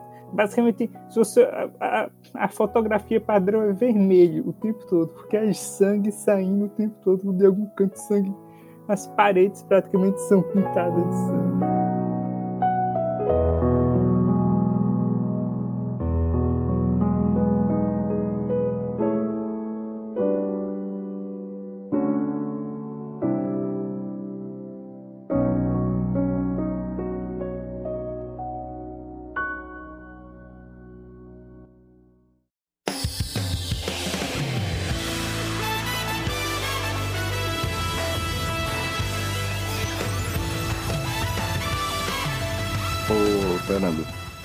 Você me acompanharia aqui em uma discussão sobre One Piece? Acompanho sim, tem Rodrigo também, que o Rodrigo sabe de várias teorias aí, velho. Meu Deus, eu tenho que ter uma cabeça incrível para conseguir desenvolver teorias, porque eu vi recentemente uma publicação no Instagram, 930 e tantos episódios já. Isso, isso é se Continua muito bom, obrigado. E 904 é, capítulos do mangá. Sim, falando nisso, é, ano passado teve uma quebra de recorde, hein? Que One Piece era o mangá mais vendido, mas ano passado Demon Slayer ultrapassou nas vendas de, do ano passado. É, eles contam de novembro, sabe? Novembro de 2018 para novembro de 2019. Demon Slayer vendeu 12 milhões e 25, 20 e poucas mil cópias. E o One Piece vendeu 10 milhões. Quebrou, esse quebrou o recorde antigo dele, de 2008, 2011 não lembro agora. E uma coisa, pra você ver, Demon Slayer, o novo shonen aí que tá estourando, não dá para entender esses sucessos, porque tem alguns clichês no meio do Demon Slayer. É um conjunto de clichês que é a mulher sobre construir. Pra vocês terem ideia, de dezembro de 2019 para janeiro desse ano, vendeu muito mais pô, do que vendeu de novembro de 2018 para de 2019. Vendeu 12 milhões e 600 mil, velho olha, o negócio tá fazendo o maior sucesso. Eu, li, eu assisti o anime, gostei muito. Mas eu confesso que eu fui ver mangá não por causa do shonen, mas só por causa da esperança de ver romance no meio. É, inclusive, o tipo de anime que eu mais gosto de ver é justamente esses de romance. Ô Everton, eu, tu, Rodrigo, eu não sei se Matheus já assistiu e Thiago, mas Denis eu sei que ele não assistiu o que ele me falou aqui, mas a gente tem que falar, velho, porque One Piece, o que, o que o cara vê na internet é o pessoal falar, One Piece nunca vai me pegar, nunca vou assistir todos esse, esses episódios, mas isso aí, cara, é um preconceito que a pessoa tem. Mas se você se deixar, velho, levar para você ver One Piece, eu tenho que confessar, cara, até o final da, da saga lá de Alabasta, eu não sei a numeração do episódio, One Piece é muito chato, velho. Mas depois, quando chega na parte do Deus Enel, da saga de Skype, cara, o anime começa a mostrar o que realmente é. E quando chega na saga do. Caraca, é, da CP9, tá ligado? Do, ligado, Enies Lobby, Water 7. Isso, isso. Quando chega ali, cara, o One Piece mostra o que é. E dali pra frente, Nossa. velho, é só ladeira acima. É, uma recomendação que eu deixo é One Piece. Não caia nessa onda de não assistir pela dura, pelo número de episódios, cara. Mas veja. É, é, Fernando, em questão... É pela Robin. Fala aí, Robin. Chorei por causa do barco. Nossa, velho. Nossa, mano. Fernando e Rodrigo, essa questão aí também de de duração de episódios, eu acho que isso cai também porque o, o pessoal vê, nossa, tem mais de 900 episódios, eu nunca vou ver isso. E ah, não é bem assim, cara. Quando você começa a ver de fato One Piece e começa a entender tudo aquilo por trás, não é só aquele carinha que, que estica e, e anda num barco com uma cabeça de carneiro, você começa a entender a complexidade do, do anime. Eu mesmo, você falou aí, né, Fernando, que te pegou mais depois de, de Alabasta, na saga do, do Enel. Ela me pegou bem antes. One Piece me pegou lá na saga de Arlong, ainda no primeiro arco, se eu não me engano. Que naquela cena final lá, que o Luffy destrói toda o Arlong Park e salva a Nami e coisa e tal. Aquilo já me pegou ali, cara. Eu percebi o nível que One Piece poderia mostrar. Eu acho que também quando o cara vai nessa questão de dar uma chance, você realmente fica de cabeça aberta para o, o, anime, mesmo que seja tão gigantesco. Quando eu comecei a ver One Piece, foi, eu lembro até hoje a data, foi dia 5, 25 de novembro de 2015. Estava no episódio 729, lá na luta do Luffy com o do Flamengo, e eu vi tudo em dois meses. Eu consegui chegar no semanal em dois meses. E antes eu era o único cara que, aqui da minha cidade que sabia o que era One Piece, que tinha visto. Hoje tem uma meia dúzia aí, porque eu fui indicando, e, e também tem um, um, novo que está começando a ver também. E eu acho que já está em duzentos e poucos episódios e está adorando. Ou seja, a febre de One Piece é real, cara. Quando você dá uma chance, é você desinveste e vê tudo de uma vez. Se tivesse rentar, eu assistia. Pô, é verdade. Eu ainda não assisti porque, tipo, eu tenho realmente esse preconceito de ser enorme. E anime eu costumo assistir é de 10, 12, 15 episódios. Pra aumentar a lista, né, Matheus? Caralho, ei, velho, faça isso não. Quem me indicou One Piece foi Fernando. E eu tive dois receios quando eu comecei, antes de assistir, na verdade. Receio por ser muito grande, é claro, né? Quando eu comecei, tava no episódio 600, era 700, alguma coisa assim. Aí eu assisti em um mês, esses 600 episódios foram 700, não lembro direito. E o outro receio era eu gostar e maratonar, porque eu assisti ele nas férias. Aí eu pensei, poxa, eu vou gastar minhas séries todinhas assistindo One Piece, se eu gostar disso. E eu gostei e gastei minhas séries todas assistindo One Piece. E não me arrependo. Mas cada episódio desse tem quanto? Tem 5 minutos de duração?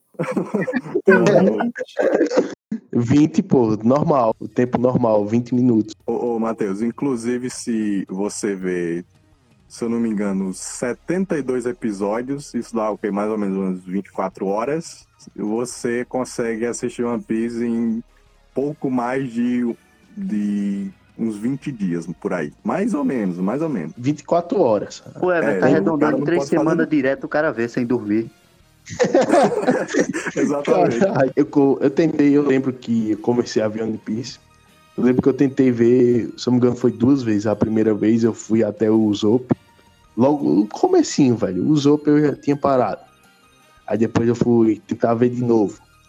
Eu não lembro até que episódio eu fui. Foi até a parte que aparece o loiro lá, velho. Que fizeram até aquela censura com um pirulito aqui, velho. Que é um cigarro e aqui ficou censurado com um pirulito. Vocês estão ligados, né? Essa famosa censura. É, o, o. Pronto, eu lembro que eu fui assistir até ali e depois, não sei, velho. Não, não me pegou, não, não me pegou, não. Eu acho também que não me pegou, porque quando eu fui assistir, sabe, já foi. Quando, como tu falou, Everton, no início a gente começa a ver um monte de anime, né? Aquele boom, mas depois para de ver, né? Começa a, a não querer ver os clichês, essas coisas. Eu não tô dizendo que One Piece tem clichê, é, ou que One Piece. Não, tem, tem. Todo anime tem seu clichê, mas não tô querendo que One Piece é um. Não tô querendo dizer que One Piece é um clichê, não, não é isso. Na verdade é dele, né, que surgiu os clichês de hoje, é o contrário. Mas aí quando eu fui ver, já foi numa fase que eu tava meio começando a deixar de ver, sabe? Aí não pegou, não. Quem sabe um dia eu não tente de novo. Porque é aquilo que você disse, olha só. Eu realmente penso nessa questão de 900 episódios, também bate muito na minha cabeça. Teve até época que eu tava assistindo, comecei a ver, eu tinha esse receio do Rodrigo também de viciar e querer maratonar a porra toda de uma vez. Que também hoje é complicado, né? Porque a gente, todos nós aí com faculdade e por aí vai.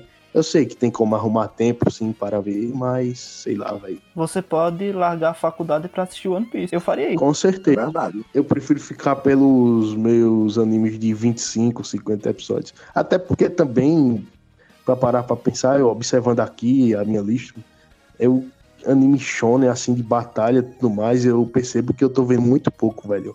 A maioria que eu vejo mais é slice, slice of life, sabe? De vida cotidiana, romance, drama, é mais esses que eu vejo. Ô, ô, Tiago, eu acho que tu não gostou por conta de que você mesmo falou aí, né? Viu a versão censurada, que é a versão americana, que veio pra cá. Eu acho que dublaram, se eu não me engano, acho que uns 50, 60 episódios, não sei. Eu acho que o Fernando deve saber, o Rodrigo. E Não, não. realmente é uma perda, uma perda de qualidade absurda quando você passa por essa questão censurada aí. O anime é muito mais rico é, na versão original. É, mas eu. Não, mas na verdade eu, eu vi e foi original mesmo, em japonês, tudo direitinho. É porque eu lembrei dessa cena que eu já vi. Essa imagem é clássica, né? Que a galera faz. Da imagem com censura, sem censura, que é a questão do cigarro. Mas eu lembro que na época que eu vi era legendado mesmo. Sim, antes que eu, que eu esqueça aqui, estão também dublando novamente One Piece agora de forma correta, né? Já escolheram todo um, um elenco de dubladores para trazer One Piece é, dublado aqui para o Brasil. Trazer de novo, né? Da forma correta, como deveria ter sido, mas não foi feito assim. Até o Wendel Bezerra, se eu não me engano, é quem está à frente de, de tudo isso. Ele é que faz a voz do sangue.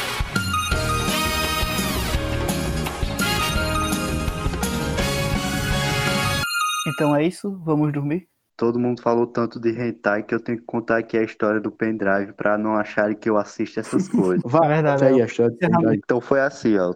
Foi em 2016, eu acho.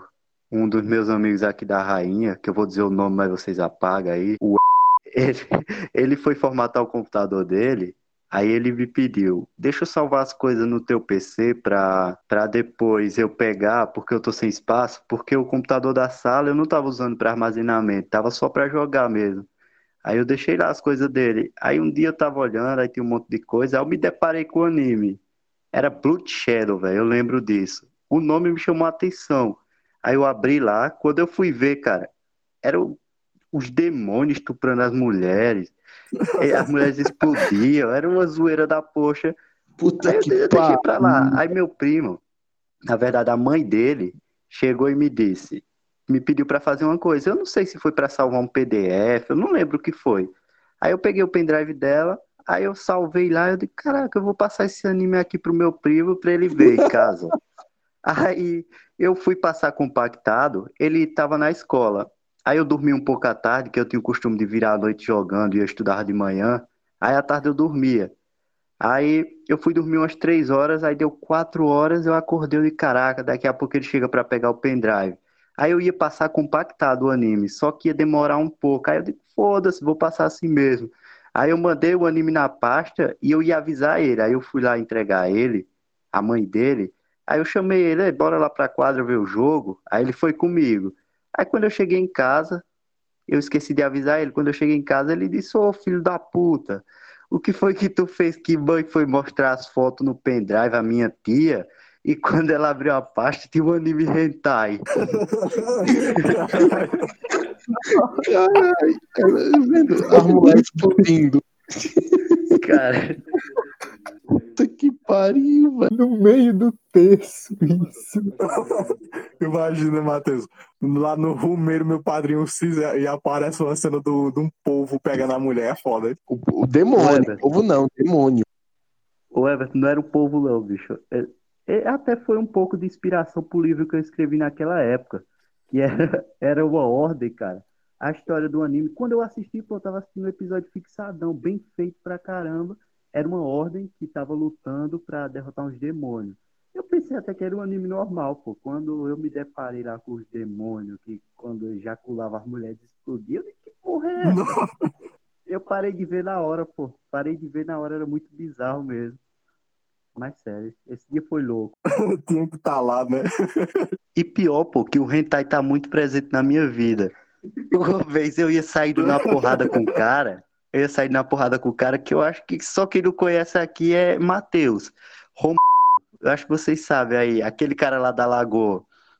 Teve um dia que a gente foi lá pro jogo de futsal lá em Bom Conselho, aí antes do jogo a gente tava encostado na parede conversando. Aí ele começou a falar mal de um anime que eu conheço, Hentai. Aí eu entrei na onda de falar mal. Tá- Não, de, de defender o anime, que o anime se chama Bíblia, Bíblia, Bíblia Negra.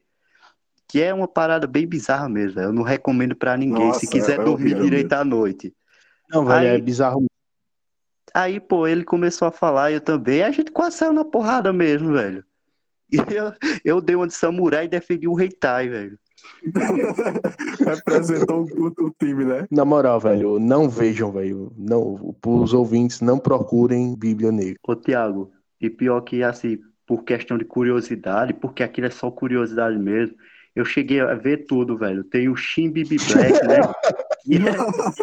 É- Velho, quando vi a mulher lá, não, eu, eu não, eu não consigo nem dar uma introdução daquilo, velho. Existem coisas que eu Mas queria conseguiu dizer, dar a introdução nela, né, Fernando? Não, ela introduzia e recebia ao mesmo tempo, velho. Não, e outro dia, que foi, eu tava falando aqui em off a Denis, pô, que. Ô, Rodrigo, pode perguntar ao Wellington, tu e Denis, que estudava comigo, que eu faltei aula, aí o professor lá, ele disse na sala, ah, não, ele faltou porque tava assistindo hentai. No outro dia, velho, que eu cheguei na escola, no outro dia que eu cheguei na escola, a filha do pastor chegou e me perguntou o que é hentai. Caralho. Caralho. E é aí? só isso. Não, E a sua, resposta, e sua resposta? Não, eu disse a ela, pesquise, mas eu não assisto isso.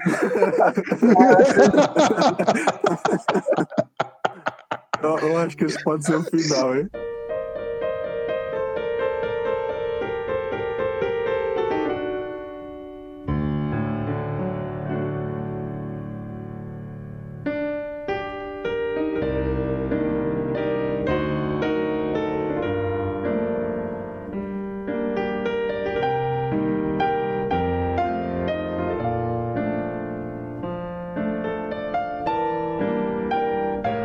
Antes de terminar aí, quem tem um box e uma coleção de hentai é Everton, viu? Eu peguei emprestado pra ver se era de verdade mesmo.